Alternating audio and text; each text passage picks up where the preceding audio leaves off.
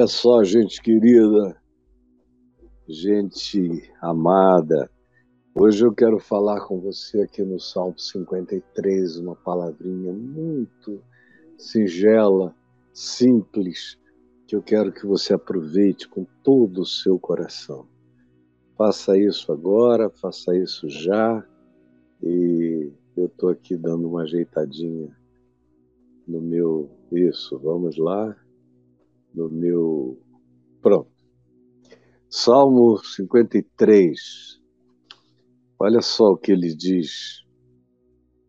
Salmo 14, de 1 a 7, eu já li, já falei com vocês a respeito dele. Ele inicia mais ou menos do mesmo modo. Senão você observe aí Salmo 14. É um salmo também curto. E ele inicia do mesmo modo: diz o insensato no seu coração, não há Deus. Corrompem-se e praticam abominação. Já não há quem faça o bem. Aí vem aquela descrição de como Deus olha os filhos dos homens para ver se tem alguém que entenda. Se tem alguém sincero buscando a Deus. E aí a gente viu na sequência do Salmo 14, naquele dia, como essas pessoas que não buscam a Deus, que dizem não a Deus no coração, são todas religiosas. E a gente vê pelo contexto antecedente, imediato. É a mesma coisa no Salmo 53. É um salmo que, sobretudo, incide sobre a insensatez da religião. Que insensatez é essa? É a pessoa pensar que por ela eleger um conjunto de crenças ou por ela se vincular a uma agremiação que pratica determinados ritos e formalidades supostamente em culto a Deus, que essa mecânica, que esse sistema, que essa engrenagem de frequência, contribuição, cânticos, alguma participação, leituras comuns, confissões audíveis de um credo, de uma declaração de fé, Hoje em dia o pessoal diz: repita comigo, repita comigo, aí você repete. Antigamente era a leitura de um credo, de uma confissão de fé. Mudam as formas, mas continuam os mesmos espíritos, as mesmas realidades. E aí a loucura, a insensatez é, é a de pensar que porque você está vinculado a uma coisa dessa, você simplesmente está garantido. Independentemente do seu coração, da sua verdade visceral, sincera, do seu desejo de compromisso, da sua busca, da sua sede, da sua ansiedade pela verdade, não por explicações para ocuparem um espaço de declarações na sua ignorância, mesmo sem saber de nada, você repete o que ouviu, não entendeu nada, não sabe nada, anda como um torto, um insensível, como um bobo, se idiotifica sem notar, mas é uma idiotice ungida pela religião, pelos cultos, pelas missas, pelas sessões, pelas orações, pelas leituras, pelas catequeses, pelas repetições, pelas participações, pelos envolvimentos, pelas marchas que você frequenta. E aí você diz: Eu faço parte disso. Então, Deus me tica, me conta que eu sou ticado. Tem rubrica de anjo dizendo estava presente, estava presente, estava presente. E a pessoa devagar com o passar do tempo, embora a maioria delas chegue bem diferente, com o passar do tempo elas vão caindo nesse estado de indiferença, de dessensibilização. E aí a mecanicidade, a estrutura de engrenagens da religião vão rodando você naquele carrossel que dá a sensação de que você está indo a algum lugar. Mas você não presta atenção que é um carrossel, que você roda pelo mesmo lugar. Quanto tempo faz que você está aí? Anos e anos e anos. O que, é que você aprendeu? Nada. Você roda vendo o mesmo cenário. O mesmo cenário. São as mesmas pessoas é o mesmo ensino. Deus criou Adão do pó, fez a mulher de uma costela. Deu tudo errado, o Senhor se arrependeu, acabou com o mundo num dilúvio, salvou Noé. Aí vai, aí da descendência de Noé vem Sem, Cão e Jafé, mas Deus gostou mais de Sem. E foi de Sem que vieram os semitas, dos semitas vieram os hebreus, veio o primeiro hebreu, Abraão, que era o primeiro andarilho da fé o pai da fé. Aí você vai, aprende essas historinhas de Abraão, Isaac, Jacó, com quem casou, quantos filhos tiveram. E as histórias, é a candinha do Velho Testamento, a contigo das histórias, a caras. Aí foi, aí fez isso, adulterou, adulterou, meu Deus, o que que houve? Matou, eh, quase entregou o filho, Jefité matou a filha, que coisa, tantos gigantes, que mundo. Você aprende essas historinhas que não tem absolutamente nada a ver com qualquer coisa que vá fazer você crescer, que vai melhorar a sua compreensão, seu entendimento, que vai ajudar você a internalizar discernimentos, introjetar referências de vida, de caráter, e fazer do mandamento, do amor, aquilo que tem completude para dar sentido, lógica, racionalidade espiritual a cada ato da nossa vida, a cada escolha da nossa vida.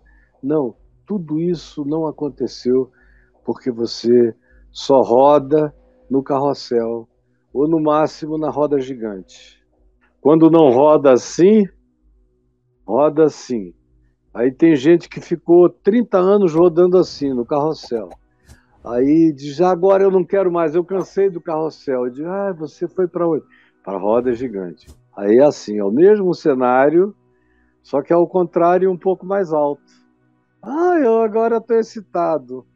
Ah, que coisa daqui a um mês, dois meses, um ano, você não sente mais nada, está querendo pular, sair, me tira daqui da roda gigante, eu não aguento mais.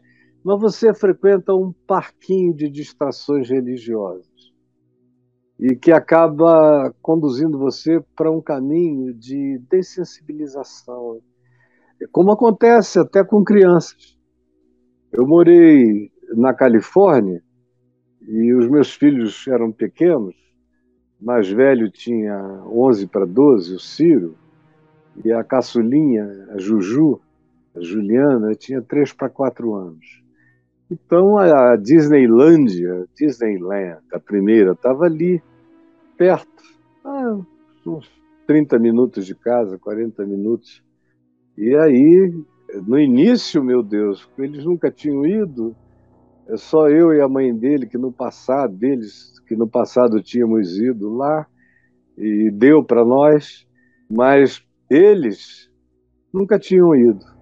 Aí, meu Deus, era todo fim de semana eles queriam ir para Disneyland. Imagina, eu ainda consegui passear com eles por lá umas quatro, cinco vezes. Depois eu levava livros de teologia, de filosofia, aquelas calhamaços que eu estava estudando para os meus resumos de, do curso de História e de Antropologia Bíblica lá do Fuller e de outros, outras matérias, eu tinha mais o que fazer levava os meus livros, sentava numa sombra, num lugar bem quieto para ninguém me achar, só a família, e passava o dia lendo, porque eu não aguentava mais aquilo. E depois de um tempo, eles não queriam mais ir à Disneyland de jeito nenhum. Não, lá não, lá a gente já cansou, né? Só queriam ir para o Magic Mountain ou para o Not Berry Farm. E aí eu levava. No início todo mundo se animava, depois até as rodas gigantes, as montanhas russas enormes do Magic Mountain. Até isso eles cansavam. Ah, não, não, não. Aí, quando mudamos para a Flórida, eles queriam ir toda hora. Cinco vezes depois, porque é tudo muito maior e tem muito mais parques, depois de umas idas, eles não aguentavam mais, só iam quando tinham que levar parentes, amigos para lá. E eu, como eles já estavam agora adultos, quase, ou adolescentes, os mais jovens e jovens adultos, os mais velhos, eu dizia: peguem um carro e vão. Porque eu ficava no hotel, na piscina, com um bom livro, lendo, lendo, lendo, porque não dá, chega uma hora que não dá. Como não dá coisa alguma que se baseia nisso. Por exemplo, eu adoro os musicais da Broadway, em Nova York. Amo. Então, quando eu estou em Nova York, dependendo do tempo que eu vá passar, eu vou ver quatro, cinco é, do, é, shows musicais da Broadway. E, por exemplo, o Fantasma da Ópera, eu sozinho devo ter visto umas três vezes. Mas levando filhos e família, eu devo ter visto mais de 10 ou 12, sem falar quando se transformou num filme. E aí eu vi mais uma, duas vezes. E a música eu gosto muito agora. As três vezes que eu fui, sozinho, ver, fui com muita animação. Depois eu fui com a animação dos filhos. Uma vez fomos só eu e minha caçulinha, Juliana, que tinha 12 anos, se vestiu de mocinha, saiu com o papai à noite. Fomos para. Naquele tempo as filas eram todas elegantes. Hoje em dia o negócio está meio, meio avacalhado. Mas naquele tempo não, era, todo mundo se vestia bem para ir, ela toda mocinha. Agora, pergunta se ela quer ir de outra vez assistir o Fantasma da Ópera. Ela já foi três, quatro, não quer mais ir. E com a religião vai acontecendo a mesma coisa, especialmente com os filhos da gente. O pessoal cansa, porque é a mesma, é o mesmo carrossel ou a mesma montanha russa, mas é o mesmo cenário, é a mesma repetição, é um disco que no máximo toca ao contrário, mas é a mesma coisa sempre. E o que que isso gera? Gera insensibilidade, descaso. Quanto mais hábito religioso, mais insensibilidade espiritual. É, pense nisso, se você quiser, repita comigo. Quanto mais hábito religioso, sensibilidade espiritual. Como é assim com tudo. É assim com a família, é assim com a parentela, é assim com todo tipo de proximidade.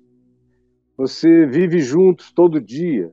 Aquela mulher que você adorou, amou, quis devorar viva e casou com ela, linda, maravilhosa. Agora, cinco anos depois, ela dorme frustrada porque não recebe um beijinho, porque não recebe um aconchego, porque você não bebe mais vinho no cálice que ela tem, derramando doçuras, porque você simplesmente se dessensibilizou, se habituou.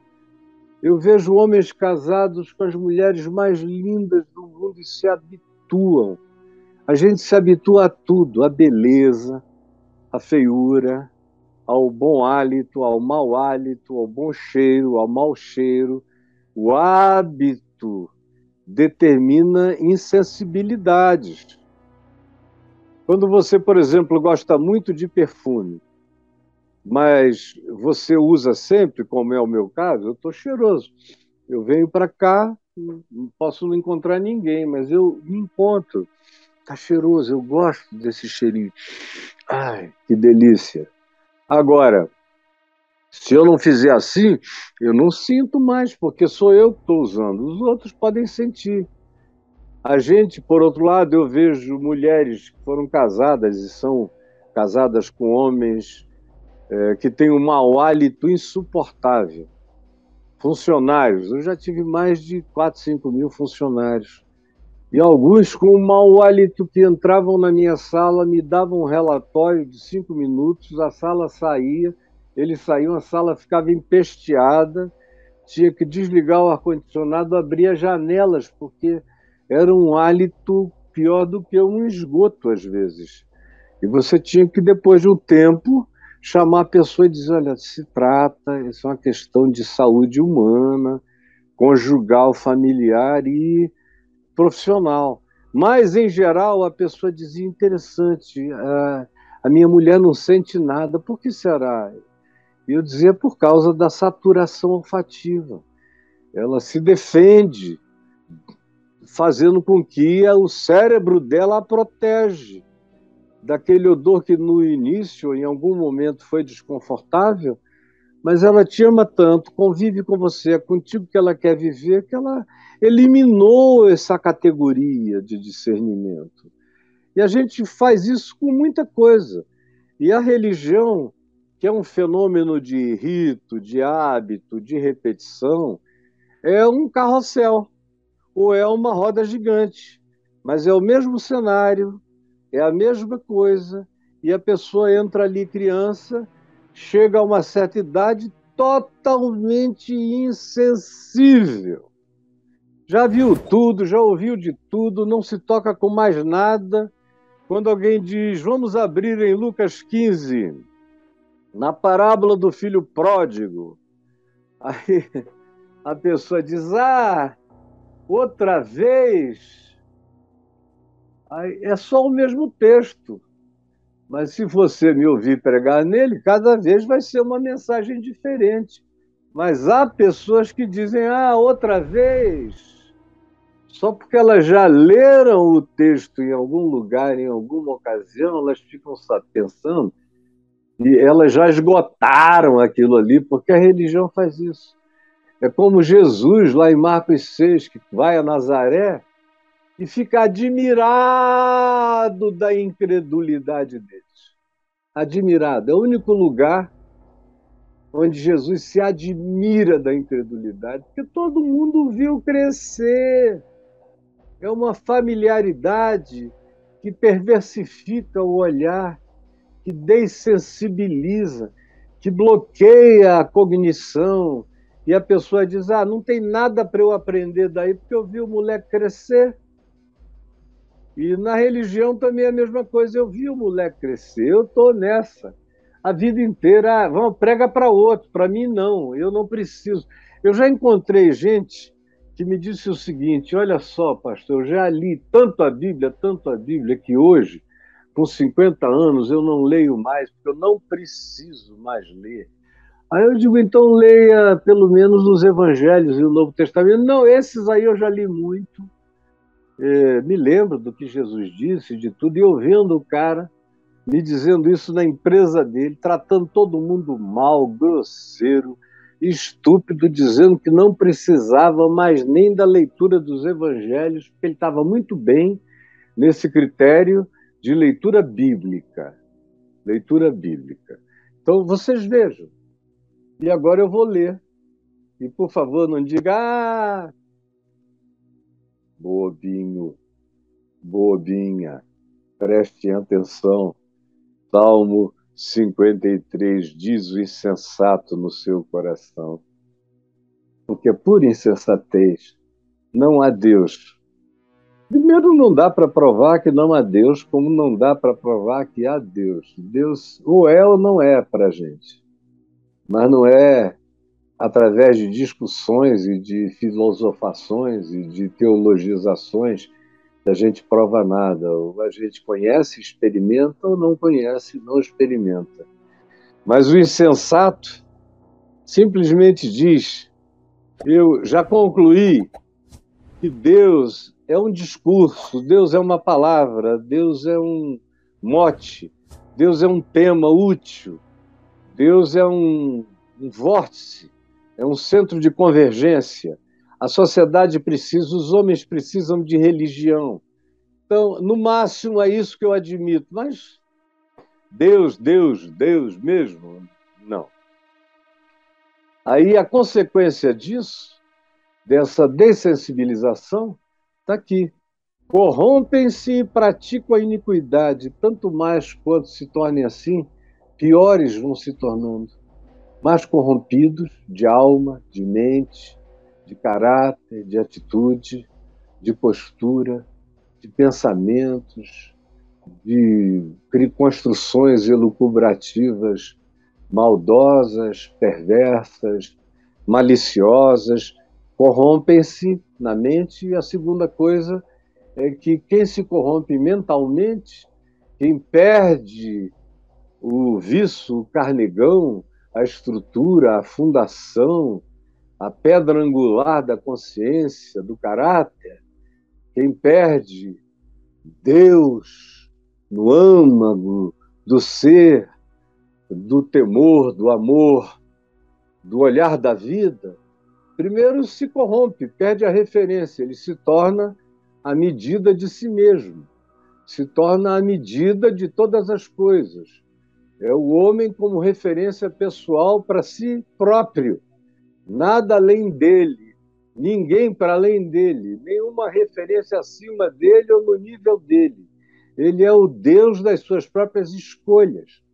E daí cresce a corrupção interior, mental, filosófica, na prática, nas atitudes, nas escolhas, nas decisões, e a sequência é a prática da iniquidade.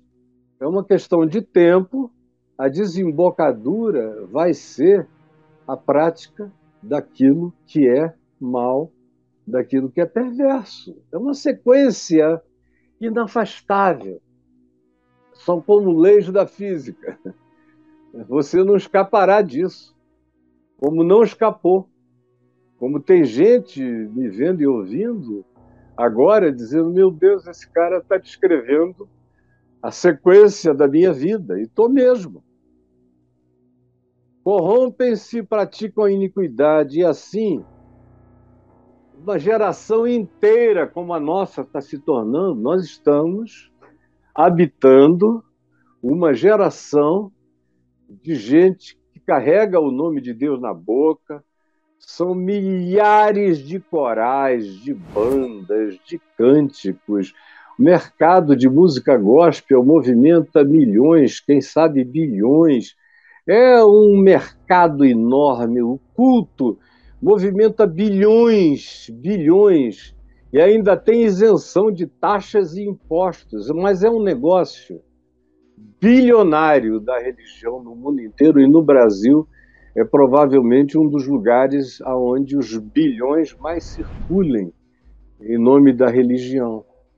Agora, a dessensibilização é cada dia mais visivelmente coletiva. Não há quem busque a Deus, não há quem faça o bem. Não há nenhum sequer, está todo mundo na maldade, na iniquidade, tendo prazer na fofoca, no fuxico, na entrada na vida particular das pessoas. Pastor tal comeu quem mesmo, hein? Mais quem mesmo, hein? Tem mais gente aí, me conta, e é todo mundo querendo saber porcaria, e sentem até uma certa alegria tem outros de longe que não gostavam, que até aplaudem a tragédia da vida ou da família daquela pessoa. O fato é o seguinte: está todo mundo muito mal. Muito, muito mal. E o verso 2 diz: do céu, é uma expressão antropomórfica, porque Deus não está dali do céu olhando assim para baixo, é só uma expressão antiquíssima, de 3 mil anos de idade. Do céu Olha Deus para os filhos dos homens. E estamos aqui, ele não olha de cima para baixo, ele olha de dentro, nosso coração. é um flagrante na presença dele. Olha para ver se há quem entenda. E a gente vê em volta e não tem mais gente que entenda. Você prega o evangelho, parece que você está falando russo, ucraniano, grego, turco, ou uma língua antiga, morta. Porque ninguém entende. Você fala, explica, repete, quando acaba o cara diz, ah, entendi, o Caio é comunista. Você diz, meu Jesus. Você explica, explica, explica, quando a conclusão vem, é a coisa mais estapafúrdia. Aí você diz, não é possível, meu Deus, que eu não consiga me fazer compreender. Agora, os de fora entendem, as crianças entendem, os adolescentes entendem, os ateus entendem, os agnósticos entendem, os professores de filosofia entendem, são só os religiosos da teologia aos crentes simples que não entendem. E a pergunta é por quê? Eles não conseguem entender? Eles são inocentes, a mente deles ficou bloqueada de tal modo que eles não conseguem entender, compreender, como Jesus disse, perguntando aos religiosos: olha aqui para mim. Lembra lá em João 8? De 6 a 8. Um diálogo contínuo, quando Jesus diz: Porque vós não entendeis a minha linguagem? E ele está falando só com os religiosos. Por quê? Que eu falo, falo. Lá na Galileia todo mundo me entende os pagãos, os romanos me entendem, os que vêm das regiões distantes me entendem, os gregos me entendem. Mas por que que vocês aqui no templo em Jerusalém não me entendem, não compreendem a minha linguagem, que é óbvia para todos, menos para vocês? Porque a gente vai ficando tão cheio de Deus sem Deus, de religião sem amor, sem próximo, sem compaixão, e quanto mais a gente a isso se habitua, mais insensível e mais cego e obturado e bloqueado nós nos tornamos. E olha o Senhor para ver se no meio desses que se tornaram loucos, insensatos, insensíveis, que corromperam a mente e as suas práticas, se ainda há alguém que entenda, se ainda há gente que com sinceridade de coração ame a Deus, queira aprender o Evangelho, queira absorver a mente de Cristo, queira ainda ter o caráter de Jesus para viver, tenha como ambição tornar-se parecido, semelhante a Ele, nas suas práticas, nos seus relacionamentos, na sua dadivosidade, na sua paternidade, na sua maternidade, na sua filiação, nas suas amizades, na sua profissão, nos seus estudos, nas suas compreensões, cada vez mais entender segundo Ele, a partir dele,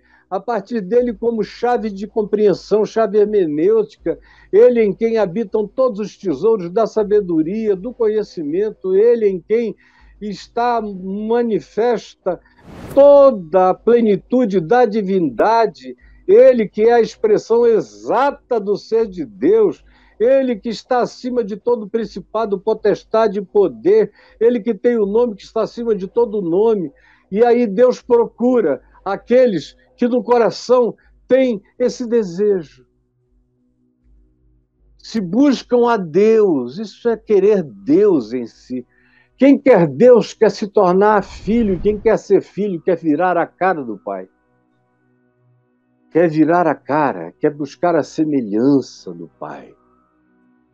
Todos, no entanto, todos, não disse a grande maioria, disse todos, porque existem gerações, presta atenção aqui para mim, existem gerações que se corrompem por inteiro. Às vezes a gente pode dizer, como Deus disse a Elias, Não, não te aflijas, porque eu separei para mim sete mil joelhos que não se dobram à adoração a Baal. Deus frequentemente separa pessoas, mas frequentemente também elas estão tão misturadas na massa que não são nem identificadas, porque o grande corpo coletivo que se expressa quase que como uma totalidade absoluta, todos se extraviaram. Todos. E todos juntamente, é uma coisa congregacional, eles andam juntos, são juntos, são um grupo, são um monolito, todos juntamente se corromperam. A corrupção de um alimenta do outro e retroalimenta-se. É um processo de gente ruim piorando uns aos outros, piorando uns aos outros. Como Jesus disse, vocês saem, procuram, fazem um prosélito de vocês, o imitador da fé de vocês. E esse cara se torna, Jesus dizendo em Mateus 23, duas vezes mais filho do inferno do que vocês. É a evangelização do inferno. Todos se extraviaram, juntamente se corromperam, e não há quem faça o bem. Quem faz o bem é otário, é idiota. O negócio é fazer a igreja crescer, entupir, inchar. Esse negócio de fazer o bem não converte ninguém. O cara come o teu pão, bebe a tua sopa, se cobre com o seu cobertor e fica lá, não vai frequentar teu culto. Não dá, isso é perda de tempo. É atraso de vida, como eu vejo alguns pastores dizerem. Não perca tempo com esse pessoal pobre, porque é gente amaldiçoada. É atraso de vida para o povo de Deus. O povo de Deus é um povo rico e forte. Se é pobre, está sob maldição. Aí o verso 4 diz: Olha, é nisso que eu quero que você preste atenção, sobretudo. Porque a minha questão com você é: você acha que os líderes religiosos são inocentes em relação a tudo isso que eu estou falando? Olha o verso 4. Acaso não entendem os obreiros da iniquidade? É uma manifestação sarcástica da revelação de Deus, desse salmo. Acaso não entendem os obreiros da iniquidade, ou seja, esses obreiros são aí os da religião. Vocês acham que eles fazem isso por ignorância? Não. Nenhum deles é ignorante. Eles fazem com consciência. Eu não vou citar os nomes, não ia citar centenas de nomes que vocês conhecem. E que eles sabem que eu os conheço até exames proctológicos na vida deles, de cima a baixo. Por isso eu digo tudo que eu digo e todo mundo fica calado, porque eles sabem que eu sei que eles sabem de tudo e que eles escolheram ser maus. Eles é que me disseram que o evangelho dá azar. Esse negócio de cruz produz tristeza, culpa, no máximo, um perdão grato que não produz nada. Que a ressurreição ninguém viu, só os crentes. Então não adianta ficar falando disso. E o negócio mesmo é propor o que as pessoas podem levar para casa, é dinheiro. Tragam dinheiro, porque Deus entende isso. E peçam dinheiro, porque Deus gosta de dar dinheiro. Ele é como Baal, Astarote, Moloque, Dagon, é como Sete do Egito, é como vários outros deuses que gostam de agradar os seus fiéis com remunerações materiais, que os façam ficar cada vez mais devotos ao dinheiro e aos bens, que obviamente não vão para Deus nenhum. Quando você arreia o sacrifício, e deixa e vai embora à noite, no dia seguinte volta e não tem ninguém, foi o sacerdote com a família dele ou algum espertalhão que comeu, não foram os deuses. E a grana que você põe no gasofilácio cai direto no bolso do representante de Deus, que é esse obreiro da iniquidade. Acaso eles não entendem? Eles são inocentes. Não, se você pegar o que alguns dos mais falantes, mais orais, mais verbais deles, você pegar e acompanhar o que eles disseram nos últimos dez anos, está tudo gravado, e você editar, você vai ver que é contradição sobre contradição e que a cada governante eles mudam de opinião, vão profetizando coisas por outro cara. E agora mesmo, profetizaram na pandemia que ao final da pandemia havia uma explosão de tanta prosperidade no Brasil como nunca se tinha visto igual. Olha aí o que está acontecendo. O profeta voltou ao assunto? Não, não voltam, nunca mais. Como tem alguns que já me visitaram aqui, profetizaram coisas, o diabo a quatro, a respeito de um monte de gente.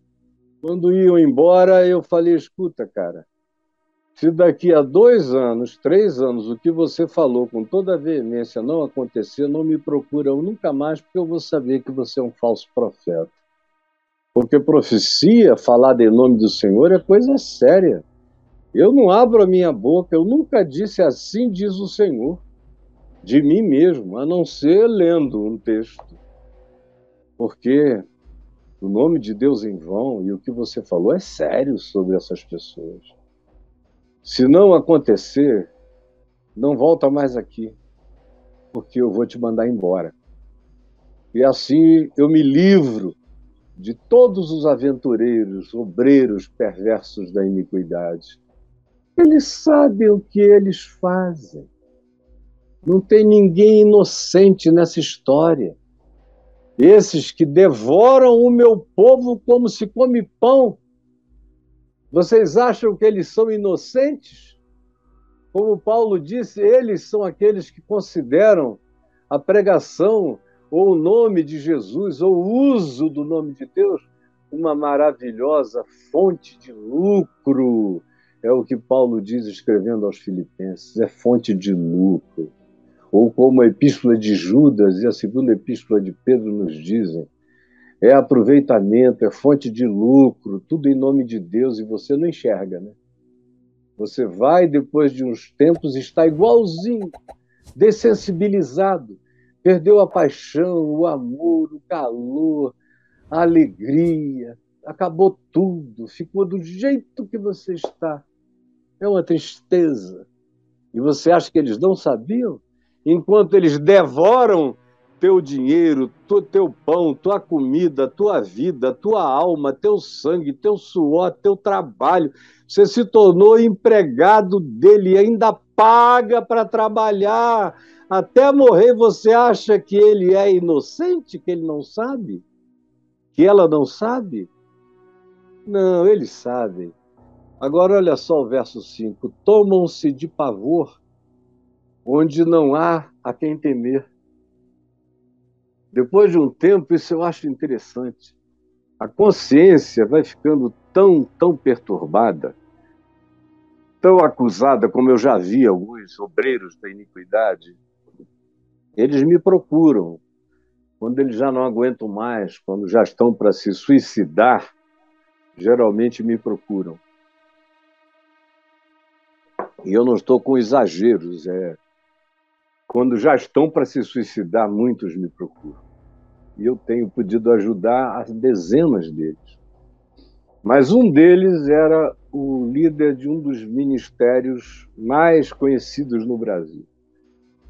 Mas para mentir todo dia, sendo o gestor daquele líder evangélico, ele mentia tanto, mentia tanto, mentia tanto, enganava tanto, dizia tanta lorota para fazer as pessoas acreditarem naquele líder, que quando ele saía do culto, depois do quinto culto do dia, sei lá quantos cultos por dia, Ele me disse que saía com aquela angústia depois de uns anos fazendo aquilo, foi dando uma vontade de morrer, uma angústia, uma angústia. E ele, no caminho para casa, ele comprava uma ou duas garrafas de cachaça. E quando ele chegava na porta de casa, ele entornava uma todinha, tá, tá, tá, tá, tá, tá, tá, tá, tá, tá, tá, tá, tá, botava outra escondida, ia para o quarto, e se ele não apagasse logo, ele usava a segunda. Ele falou: já venho fazendo isso há anos. Do contrário, eu me suicido qualquer noite dessa quando eu chegar em casa. Se eu não me embriagar, não me anestesiar, eu me mato. Eu perguntei para esse indivíduo especificamente por quê. Ele falou: porque mesmo sabendo que ninguém sabe de nada, pelo menos até onde eu saiba, eu sei e eu já não aguento mais. Eu me sinto perseguido de dia e de noite. E essa é a consequência psicológica descrita no Salmo 53, verso 5. Tomam-se de grande pavor. Entendeu? Talvez você esteja assistindo alguém viver isso alguém que está ficando mentalmente perturbado, doente. Foi um grande líder, mas surtou. Anda angustiado, se sentindo perseguido, paranoico, tomado de grande pavor, aonde não há o que temer. Humanamente falando, ninguém viu, ninguém vê. Mas a pessoa anda apavorada. É um pânico, é uma vingança, como diz o escritor de Hebreus, fica tomada por forte expectação de juízo e de fogo vingador. A alma do obreiro da iniquidade, depois de um tempo, se a misericórdia de Deus o alcançar, ele fica tomado de pavor, de angústia, de paranoia com vontade de se suicidar. É a última chance que esse espírito tem de se converter e parar de enganar a alma humana, de comer o próximo como se fosse pão. Eles não invocam a Deus. Eles fazem tudo em nome de Deus, mas não há nenhuma vida com Deus no coração deles. Deus é morto, Deus não é Deus. Por isso é que eles se tomam de pavor, eles vivem na paranoia.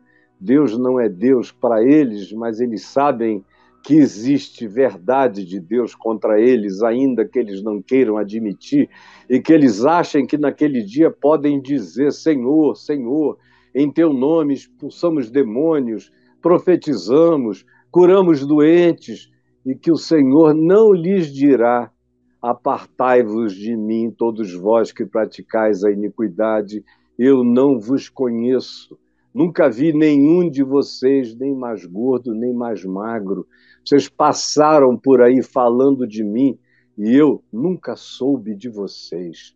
Saiam da minha presença, porque Deus dispersa os ossos daquele que sitia o povo de Deus, que maltrata o povo de Deus, que oprime, que come, que engana, que mata, que dessensibiliza, Deus vai dispersar até os ossos desses perversos. Ficarão sem memória na terra. E aí o verso 6 termina dizendo: Tomara que venha o livramento de Deus ao povo que ainda queira livramento, quando Deus restaurar a sorte do seu povo.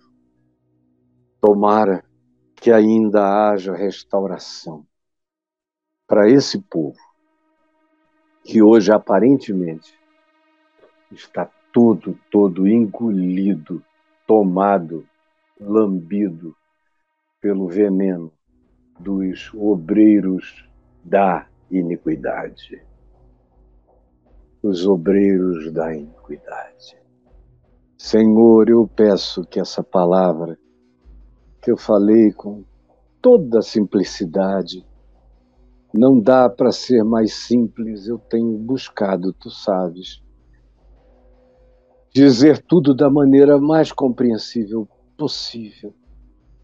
E eu te imploro que, apesar de todos os bloqueios, de todas as travas, de todas as trancas, de todas as amarras, de todas as camisas de força, de todos os entupimentos sensoriais, o Espírito Santo prevaleça na vida, na mente e crie um crack, rache essa crosta que invólucra o coração que já é pedrado, mas que ainda pode ser amolecido pelo óleo da tua misericórdia, da tua graça, da tua compaixão, que enterneça o espírito, que vivifique a alma e que faça o coração se tornar de carne, sensível para Deus e para a vida, andando no amor de Deus.